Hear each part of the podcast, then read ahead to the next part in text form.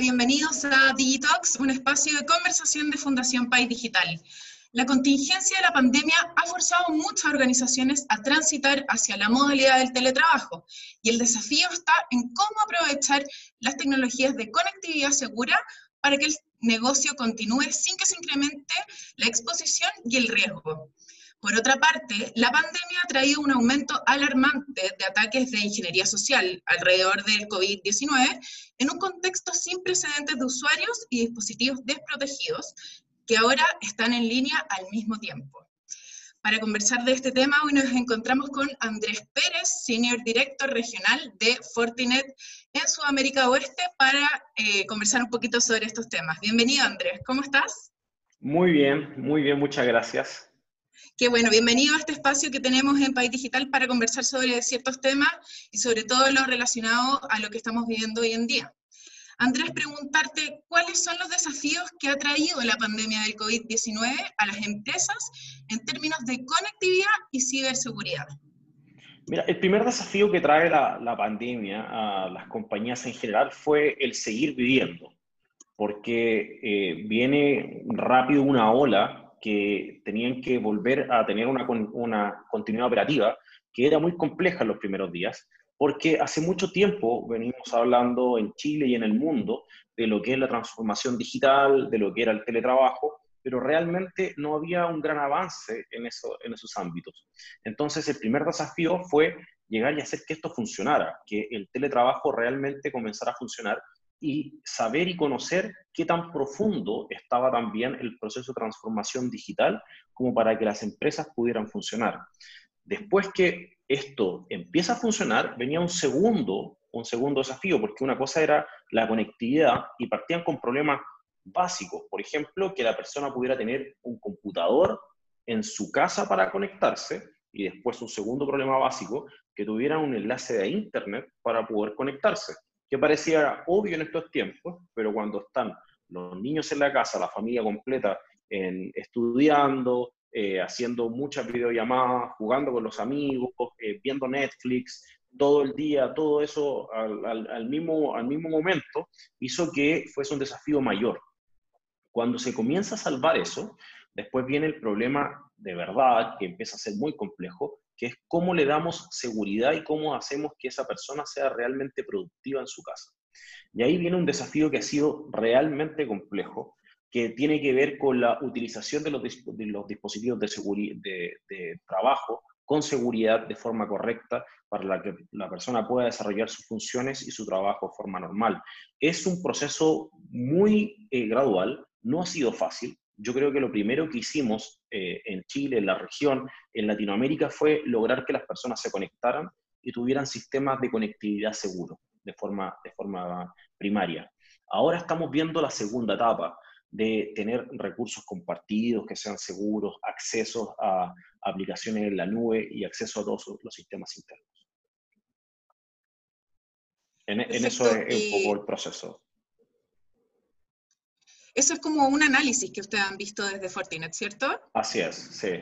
Sí, mira, eh, Fortinet, está, estado analizando, hemos estado apoyando muchísimo a las empresas desde el punto de vista de, poder solucionar este, esta, esta contingencia tan grande que se va dando. Y afortunadamente hemos ido avanzando. Fíjate que el día de hoy las empresas están funcionando, no, están, no está todo detenido. Pero existe una segunda etapa ahora a nivel de profundización que, se que debe llegar rápido. Y, sobre, em, en base a este mismo análisis que ustedes hacen, ¿qué rol tiene el teletrabajo seguro para continuar, eh, para generar una continuidad operativa por parte de los negocios de, de las empresas en general? Sí, mira, fíjate, si, si, vemos el proceso y el tiempo que llevamos, tal vez llevamos dos meses y un poco más hoy en cuarentena. Si nosotros analizamos que tal vez nos quedan, según las palabras del gobierno, en el caso de Chile en particular, tres meses más pueden ser dos meses más, ya, desde el punto de vista de trabajo, viene una curva que es distinta. Primero lo que hicimos fue eh, conectarnos y ahora hay que darle seguridad, porque si no, esto no va a ser posible de mantener en el tiempo, porque si empiezan a existir una gran cantidad de incidentes, como los que ocurrieron la semana pasada, ojo, la semana pasada existió un ataque hacia infraestructura de, de empresas en Chile a través de un ransomware que trataba de robar información y encriptar los, los, discos duros para, poder, para pedir rescate después de ellos. Si esto llega a ser masivo un ataque hacia esas estaciones de trabajo, deja de existir la continuidad operacional de forma normal, porque las empresas rápidamente van a tomar miedo de seguir haciendo el teletrabajo, ya que las medidas de seguridad que ellos tienen en sus casas no son las mismas que tenían en la oficina con los niveles de protección que por años fueron tomando para que eso se pudiera dar. Me imagino, bueno, que esto es algo que ven igual casi todos los días con, con empresas, que claro, al migrar a la casa, claramente no tienen los mismos dispositivos para eh, protegerse contra cualquier ataque que pueda venir de afuera. Claro, imagínate también lo que pasa que, no sé, eh, una casa de cuatro personas, que antes tal vez habían dos computadores y con dos computadores se los podían turnar y todo. Hoy esos dos computadores son absolutamente insuficientes porque las cuatro personas van a querer estar ocupando tal vez en varios momentos del día los computadores al mismo tiempo. ha pasado una, una característica especial, que los computadores de trabajo se lo han prestado en gran parte del tiempo a los niños para que hagan sus tareas, para que se, para que se entretengan también en un momento navegando en Internet. Y el comportamiento necesariamente de navegación de un niño no es el mismo que una persona trabajando. Y entra a sitios de juegos que normalmente no son necesariamente de una gran reputación, juegos en línea, eh, sitios para ver dibujos animados, sitios para ver eh, una serie de cosas que están orientados a tener algún vector de ataque.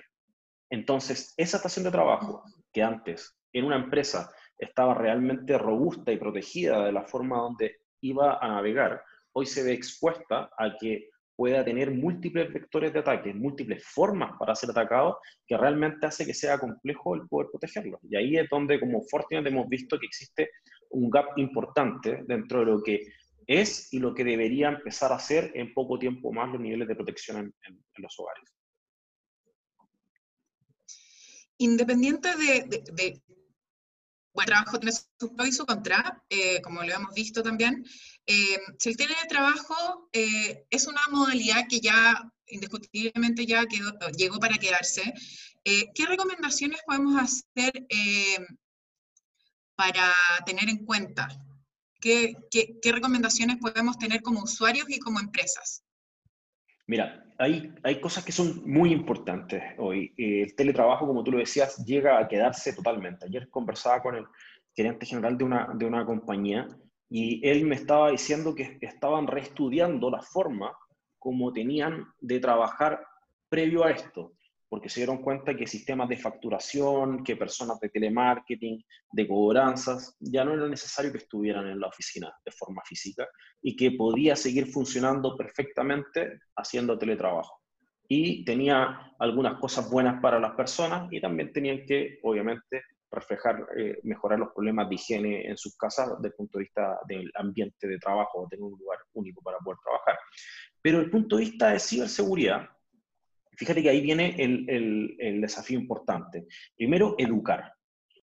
Tenemos que educar muchísimo porque hoy los ataques se están viendo muy fuertes, no solo a través de eh, ataques eh, estándar, como lo que hemos visto, phishing, eh, redes sociales o utilización de WhatsApp para, para enviar un ataque, sino que también estamos viendo una gran cantidad de ataques mediante ingeniería social, de llamadas telefónicas, de estar hablando, de, hacer, de hacerse pasar, porque te está llamando tu banco, incluso con una grabación, para que alguien ponga una tarjeta de crédito o tu código del banco. Entonces, es importante que nosotros como Fortinet, las empresas como, como responsable final de proteger su giro, logremos hacer un proceso de educación muy fuerte hacia las personas para que puedan entender la importancia del teletrabajo para que éste se pueda mantener el tiempo.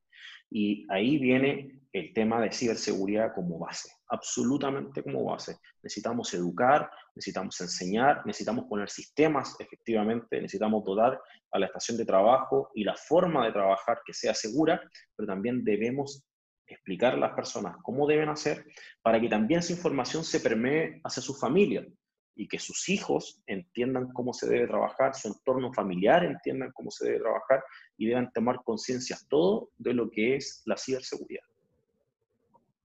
Importante lo que mencionas, Andrés, sobre la educación de los usuarios respecto al Internet, sobre todo en tiempos en los que vivimos. Eh, anteriormente mencionabas que, bueno, los niños de la casa, los hijos de, de, las personas, también utilizan los dispositivos para ver juegos en Internet, para ver películas, tal vez en sitios de dudosa procedencia, eh, con esa gran cantidad de dispositivos personales que utilizamos tal vez al mismo tiempo al trabajar, al estudiar, eh, para entretenimiento durante lo que estamos viviendo. ¿Cuáles son los riesgos relacionados con los ataques de ingeniería social, como por ejemplo el, el pitching? Mira, la gran cantidad de dispositivos hoy día nos pone un, un desafío enorme. Desafío desde la cantidad, el ancho de banda de nuestras casas que, que nos permita hacer una videoconferencia, porque en este momento, por ejemplo, en mi casa tengo mis dos hijas estudiando y tiene que soportar que estén en videollamada ella y yo acá para, para poder trabajar. Están también los teléfonos celulares, eh, tablet o lo que sea. Entonces, la utilización ya es muy grande, muy importante. Y lo otro es que eh, empieza desde el punto de vista de ingeniería social un desafío muy grande y por eso para mí la educación es tan importante para poder lograr eh, la conciencia de ciberseguridad. Eh, mensajes por, por Instagram que he visto el punto de vista de Armando Cadena, de conectarse a un sitio, de bajar una aplicación para hacer tal broma, mensajes a través de TikTok, exactamente concursos, y tú los ves. Me acuerdo que hasta hace poco tiempo hicieron una encuesta o alguien se le ocurrió hacer una encuesta digital para ver quién sería el próximo presidente de Chile o el resultado, no, no, miento, mira, fue para el resultado de las votaciones del plebiscito que se iba a hacer. Y el sitio web donde se conectaban, eh, tenían que poner su root, sus datos personales y bajaba una componente, el, sitio que era una cookie que te podía rastrear completamente lo que estabas haciendo. Entonces, existe un tema de conciencia de explicar la importancia de la identidad personal, la importancia de tu ciberidentidad, que es lo que se llama a nivel, a nivel mundial, y cómo la debes proteger. Y eso más que un sistema. Eso va un poquito más allá de lo que Fortinet o cualquier compañía a nivel mundial te puede llegar a enseñar o puede llegar a ponerte dentro de tu equipo para proteger.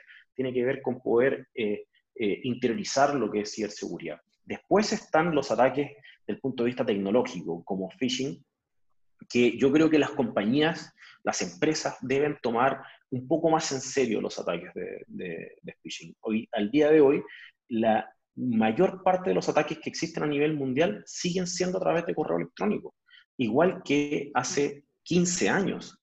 Y la forma para detenerlo en muchos casos ya está, que podría eh, bajar el riesgo que, que da el, el phishing de una manera bastante más baja del que existe hoy, pero realmente no se hace la inversión necesaria para poder dar seguridad en el canal de correo electrónico, que para mí es el vector más, más eh, que se más utiliza, es el más común, es donde más mensajes mandan, siguen haciendo clic a los PDF que le llegan a los correos, siguen entrando a los links donde lo están redirigiendo y después es, es muy fácil entrar de esa forma con un ransomware.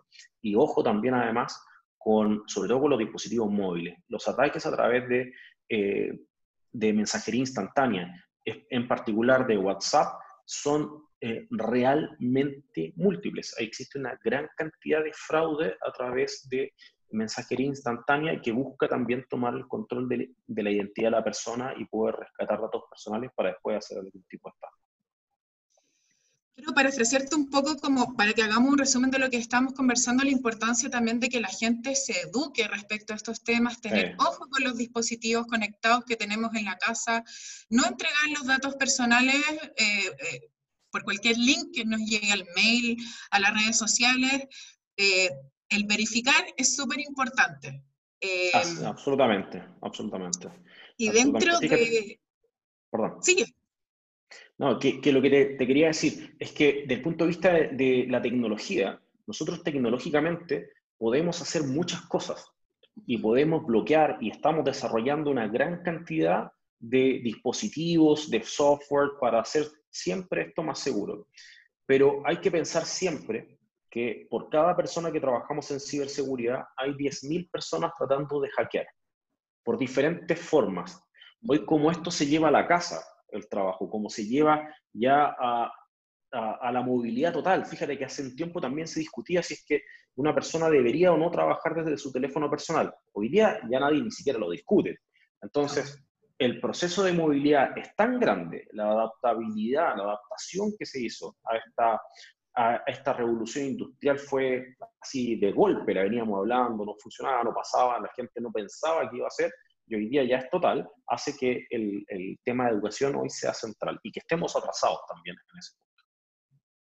Eh, a, lo que te quería preguntar, o sea, hemos hablado mucho de lo que tiene que hacer el usuario, de lo que tiene que hacer la empresa, del cuidado que tenemos que tener en la casa, pero ¿qué recomendaciones eh, harías tú eh, para elevar la conciencia sobre la ciberseguridad en Chile, sobre todo para el usuario? Al final, los usuarios somos los que trabajamos, los que estamos conectados, los que compartimos contenido, los que compramos por online.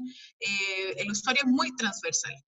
Sí, sí, mira, fíjate que eh, ya que estamos, estamos expertos en curvas del COVID y comportamiento y cómo se comporta una infección eh, a, través de un virus humano, pensemos cómo se comporta eh, esta misma infección si un COVID fuera hoy un transporte tecnológico. ¿Cómo se comportaría? ¿Qué pasaría?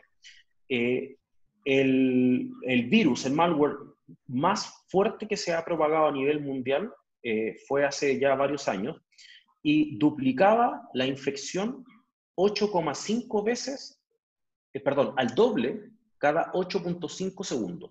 ¡Wow! ¿Ya? Ese fue, eso, esa fue la forma como se propagó. Tomó un malware, se infectó un computador y se propagaba al doble cada 8,5 segundos. En Nueva York, previo, la, previo el, el blackout completo, previo el cerrar todo, cuando estaba eh, todavía sin ningún tipo de medida, en la ciudad de Nueva York se duplicaba eh, la enfermedad cada dos o tres días. Mm. Entonces, fíjate lo que es la diferencia desde el punto de vista de cómo, de cómo esto se llega a comportar.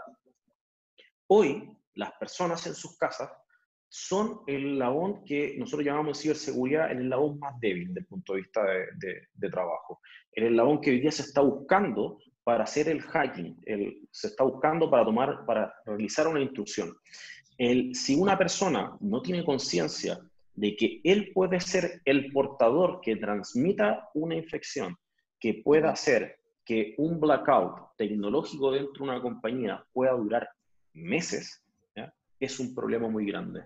Porque hoy día el caso de un ransomware que llegue a afectar a una compañía que tenga 5.000 computadores puede significar que por el stock de computadores, que porque la gente no se puede mover tampoco necesariamente a las oficinas a, ver cómo solucionar el problema, eh, pueda durar meses de una empresa sin poder trabajar. También y un daño de infraestructura. Total, total. Eh, y también está la otra parte, que es mi identidad digital, mi identidad como persona, que se ve afectada y que puede ser eh, eh, violada de una forma tan grave que no se pueda después eh, limitar o eliminar o, mitigar rápidamente el efecto del robo de la, identidad digital. Fíjate que hay, un, hay un estudio muy interesante del, World Economic Forum que dice que el robo de información de una persona, no de una compañía, puede ser incluso más grave que el robo de información de dinero a través de una transacción financiera. ¿Por qué? Porque cuando a ti te hacen un fraude y te roban eh, 100 mil pesos de una compra, eh, si no tienes seguro vas a tener un problema con 100 mil pesos que perdiste, que son muy importantes, son tuyos y es un robo el que te ocurrió. Entonces uno lo, lo sufre mucho. Pero cuando existe un robo de la identidad digital, información médica, ese robo, ese problema te puede perseguir por muchos años, porque se puede afectar tu, eh, la forma como consigues eh, trabajo, la forma como consigues crédito, la forma de tu información personal, se puede revelar información que tú no quieres que se, que, que, se esté divulgando y afecta completamente. Entonces, como, como personas hoy, tenemos que tomar una actitud mucho más activa. Las empresas deben educar a las personas en sus casas, a las personas, a sus colaboradores, como también nosotros como, como personas que trabajamos en esto debemos educar a nuestras familias y explicar lo importante de la ciberseguridad, lo importante de la situación que estamos viviendo, que este es un cambio que no tiene una vuelta atrás.